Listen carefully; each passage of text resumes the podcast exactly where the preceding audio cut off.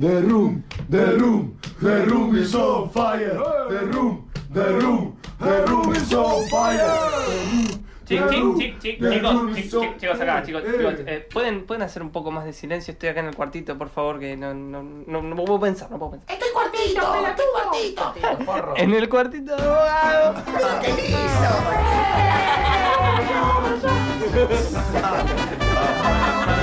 Mira The Little Room of Bogado. Encontré la foto en internet. Bailás con un amigo en una fiesta, te da la vuelta y girás con todos los dientes afuera. Ese es un primer golpe, como el caballo cayendo sobre una alfombra de chapa. Este fin de semana fue la foto de un electrocardiograma sobre la cordillera de los Andes. Tiraste de mi piel para abajo, despacio. Tengo carne roja sobre la espalda. Yo no sé dónde termina la cascada de meteoros que bajan desde tu cara. Hace años que intento un millón de cosas para no sentir. Por ejemplo, me gustaría que seas viejo la próxima vez que te vea, que tus ojos ya no miren tan adentro, que tu voz suene como una radio en el medio de la ruta.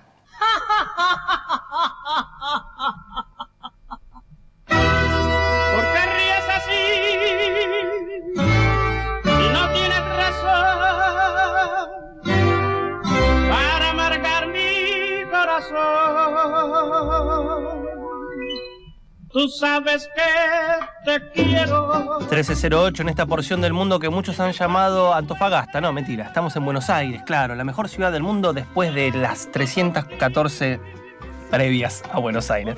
Eh, esto es el cuartito de abogado, ese momento que nos tomamos dentro de la locura que es Infernet para invitar a escritores de la más diversa estirpe, en este caso a la querida y nunca bien ponderada Flavia Calice, que ha venido con eh, su último librito, con sus numerosos poemas y con un contrato ya firmado para un próximo, porque la estoy siguiendo por redes eh, y vi que ya firmó para el siguiente por la misma editorial que es concreto.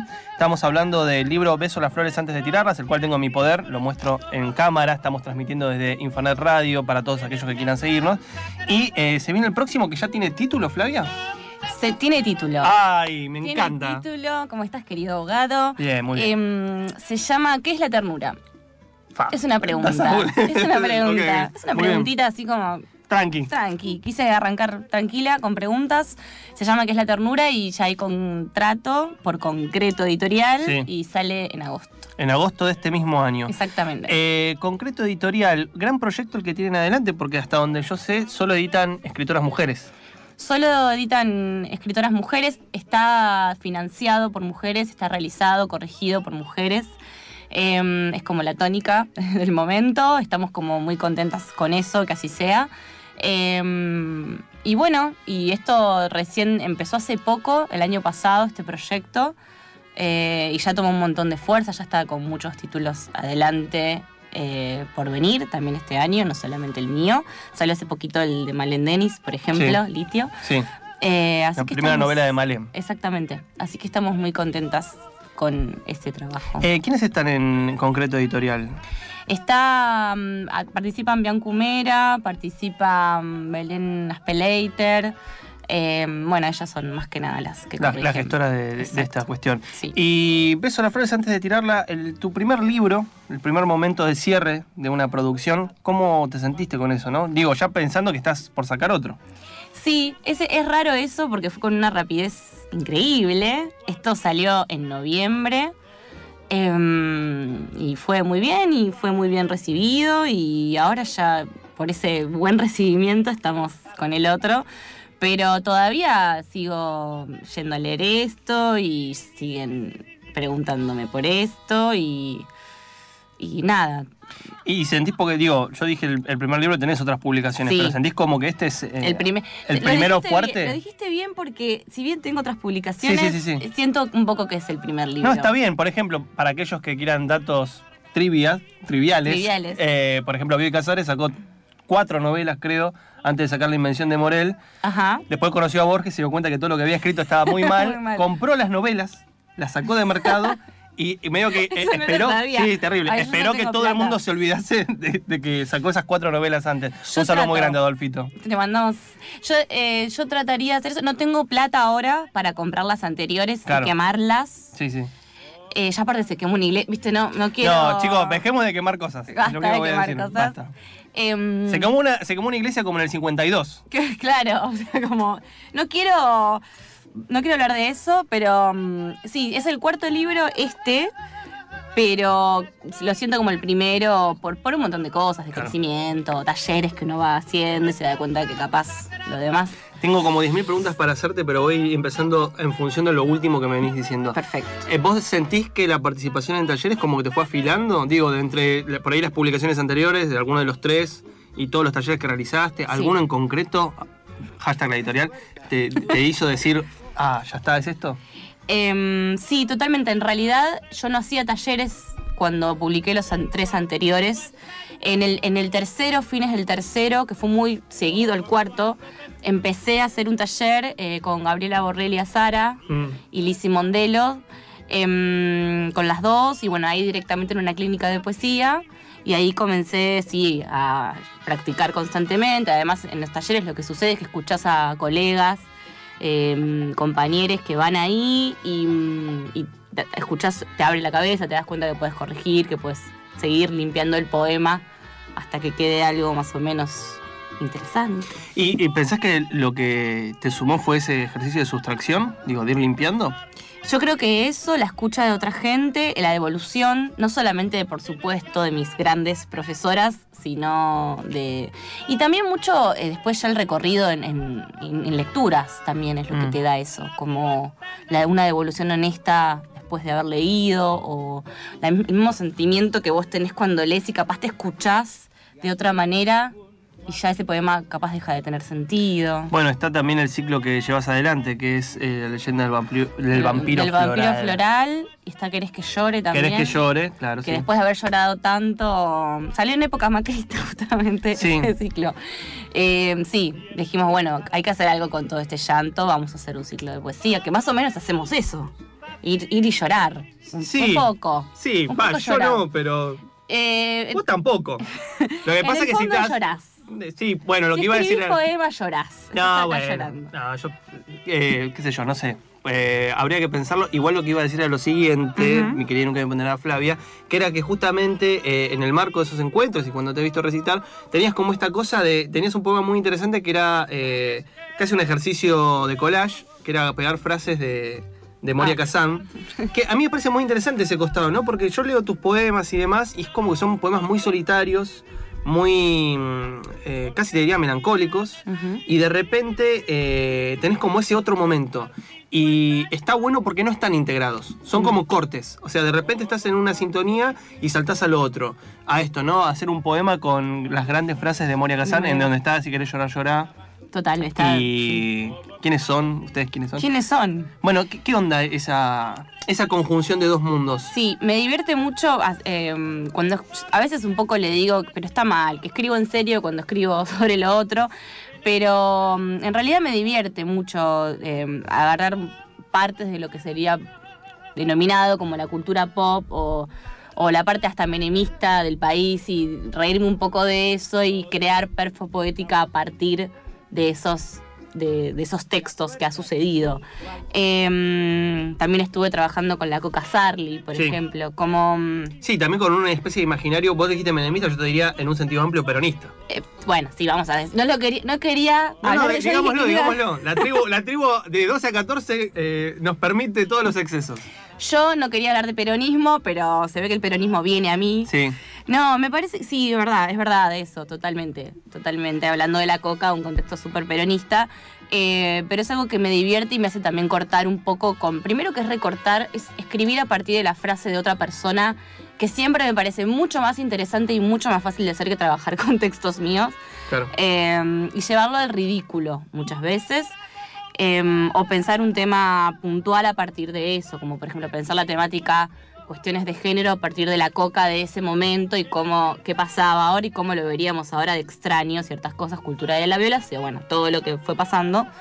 Em, carne, por ejemplo. Carne, un montón. Todas, igual, también la Sí, explotación. todas. Y, pero justo, viste, carne que tiene como esa... No, esa es terrible. Esa es como la ya- parte del frigorífico. Claro, es el, es el paco de todo lo que. de, que- de la cocaína que la coca la- hizo. Totalmente. Sí, sí. Es el paco de la cocaína. Em, pero bueno, me, me sirve mucho para también cortar un poco con lo solemne. A mí me divierte mucho ir a ver poesía, ir a leer poesía, pero después de seis años de leer poesía, em, me parece más divertido hacer estas cosas y experimentar y disfrazar un poco y. En la situación de lectura a o vivo, digamos. Sí, Hacerlo sí. más performance que Exactamente. menos más- recitado. estoy más performance que ya no. Y ahí no sentís como un quiebre porque digo, sacaste un libro el año pasado, vas a sacar uno ahora. Esos poemas, eh, por lo que tengo entendido, no integran parte de ese momento performático, sino que ahí estás tratando de hacer otra cosa. es otra cosa distinta, que no es verdad, no tiene mucho que ver. Si bien hace poco el libro fue una performance, o sea, se hizo performance todo el libro, Sí, que sí. se presentó en las terrazas del 25 de mayo. eh, esto tiene que ver con una investigación. Este libro, que es La ternura, es parte de una investigación que tiene que ver con investigar el concepto en este momento de qué es la ternura, pero mm, va a ser performance, va a ser obra de teatro y va a ser libro aparte. Resultados parciales de la investigación, digo, ¿por dónde va? ¿Puedo tener la, la primicia de una humilde conclusión? Sí, eh, sí, tenemos una, breve, conclusión que para mí que la ternura es el cuidado. Y mm, justamente nació de un momento súper, eh, hablando dentro del contexto de Macrisis, ¿no? Como súper hostil, con la calle súper hostil y muchos lugares donde a veces uno iba a escuchar poesía, a leer poesía o lo que sea, cerrándose, gente muy triste. Entonces creo que mm, mi pregunta salió de ahí, de, de querer sacar, volver a resignificar una palabra que quizás está en el cotidiano, pero que mm, volverse a preguntar qué es, para ver dónde está en este momento de tanta confusión y, y tristeza social. y ¿Por qué cultural. ternura? Creo, Digo, cuidado es un término que mal o bien ha circulado y está circulando ahora como, sí, como parte de todo este momento de, de- de reflexión sobre 10 millones de cosas que tienen que ver con lo individual. total. Pero me llama la atención de que entre todos los términos posibles justo haya sido ternura. Sí, a mí me pasa lo siguiente. Primero comenzó todo esto porque cuando vos lees poemas, casi siempre, no digo que siempre, es complicado encontrar la palabra ternura. Es difícil que un poema diga la, la palabra ternura. Salvo que está hablando de la banda de cumbia. Totalmente, en el libro aparece, aparece el cantante del grupo. Un saludo muy grande. Le mandamos un, Sí, sí, sí. un besote. Que iba, el, el hijo iba a mi mismo colegio ahí en Nuestra Señora Rosario de Villa Progreso. Sí, claro, el hijo de ternura, ternurita le decían. ¿En serio? Sí, boludo. Me muero. Después quiero ver fotos de tu, Por supuesto. Em, bueno, em, entonces me si uno lee un poema, vamos a lo básico. ¿De qué habla el poema? Habla de un montón de cosas. A veces habla del amor, a veces habla de la muerte, a veces. Y a veces la ternura está dentro de los poemas, pero medio implícitamente. Como que no se habla.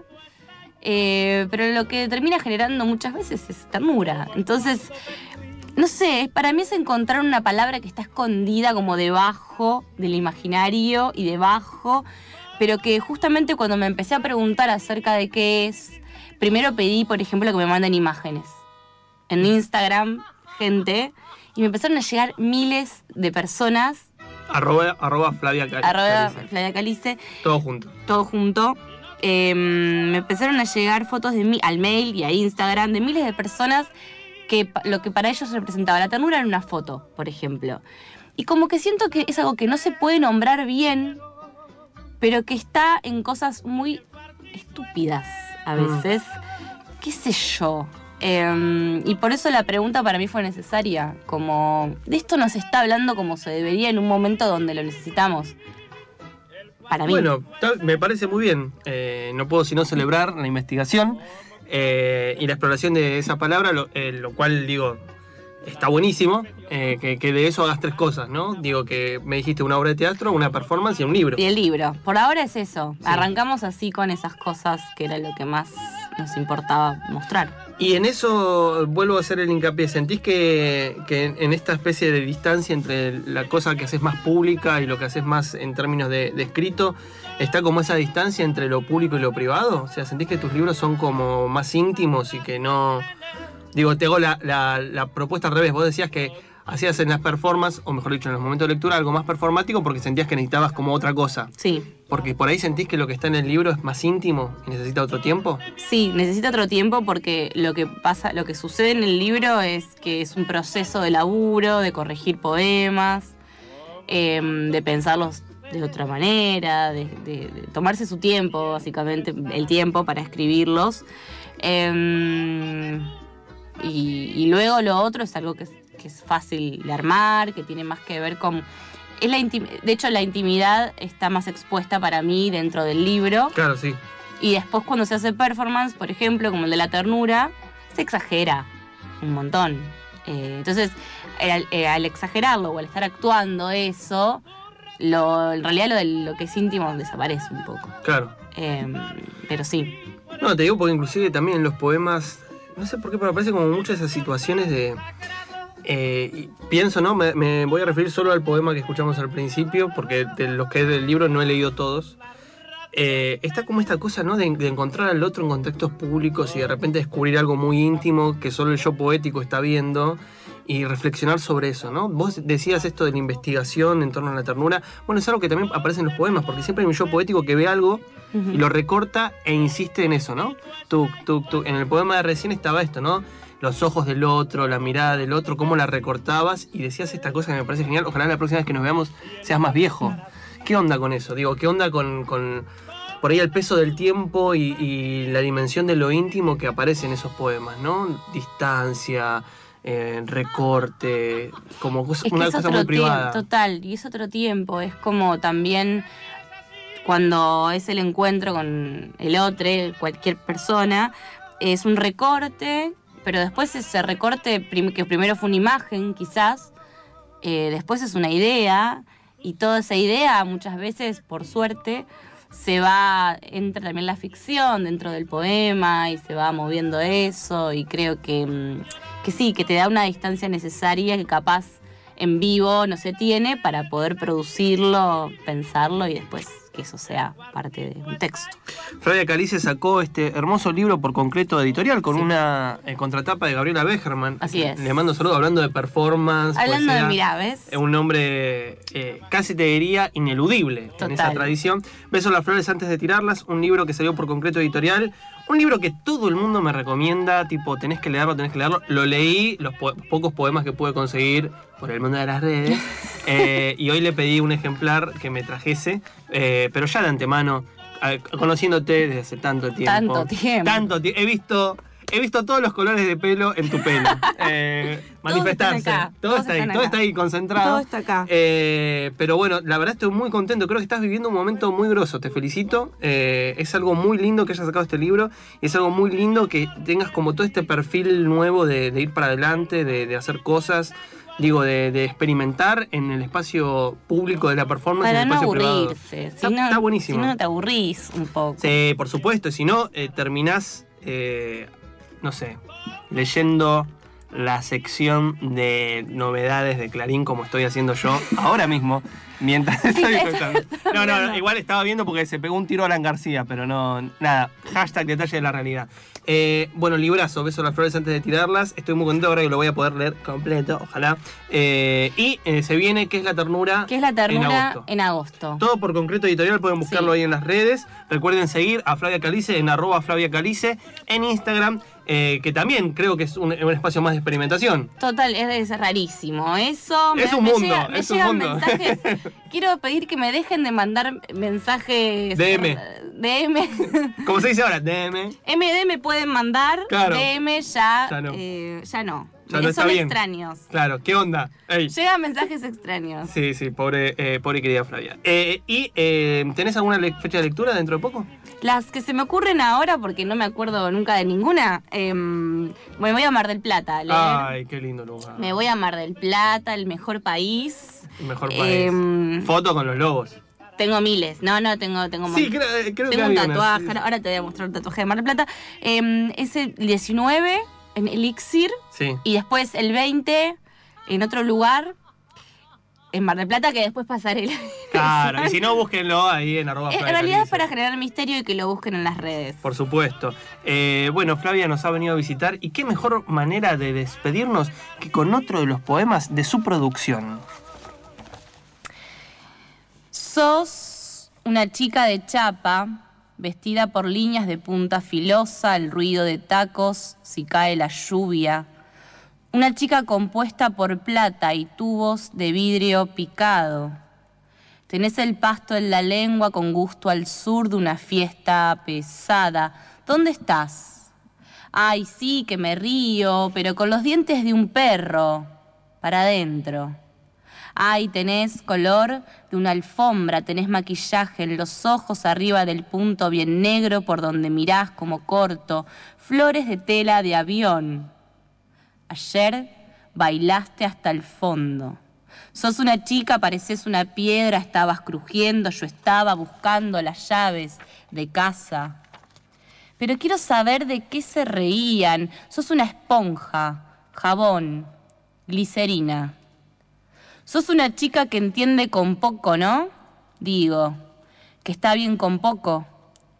Vos mordés y arriba besás, ¿no? Me hiciste sentir bien la otra noche, ¿sabes? Nunca me escribieron un poema con la palabra oro. Cuando llegué pensé en vos como en una estatua, blanca, sin agua entre huecos, a lo sumo un poco agrietada, casi rosa, quieta, alta, sin caerte, jamás. Habla más despacio que hay gente atrás, es de noche y estás borracha. Ay, ¿será que me vas a escribir un poema? No llores pensando en la cáscara, la boca, la espuma podrida, no llores más. ¿Querés que te diga todo que sí o querés que te diga siempre que no? Hay sangre en el piso, voy a buscar un repasador y hielo. ¿No te parece que sos un poco exagerada? Yo tengo un sueño profundo. Yo duermo en el cuarto de una hormiga. Mira, te puedo mostrar todo este acuario. Es una pileta, el agua se calienta siempre en menos de una hora. Subo y llego rápido al borde. Vos llegás siempre rápido al borde, ¿no? Tenés tanta hambre, ¿por qué no comes carne humana? Mira que si está bien cocida parece la de un león europeo. Y yo soy un toldo. Mi peso es la bolsa de nylon juntando la lluvia del Gran Buenos Aires. Voy a buscar un repasador hielo y vengo. ¿No te parece que sos exagerada? Si la rodilla no se ve, nadie se para arriba de una cama. The Little Room of Bogado.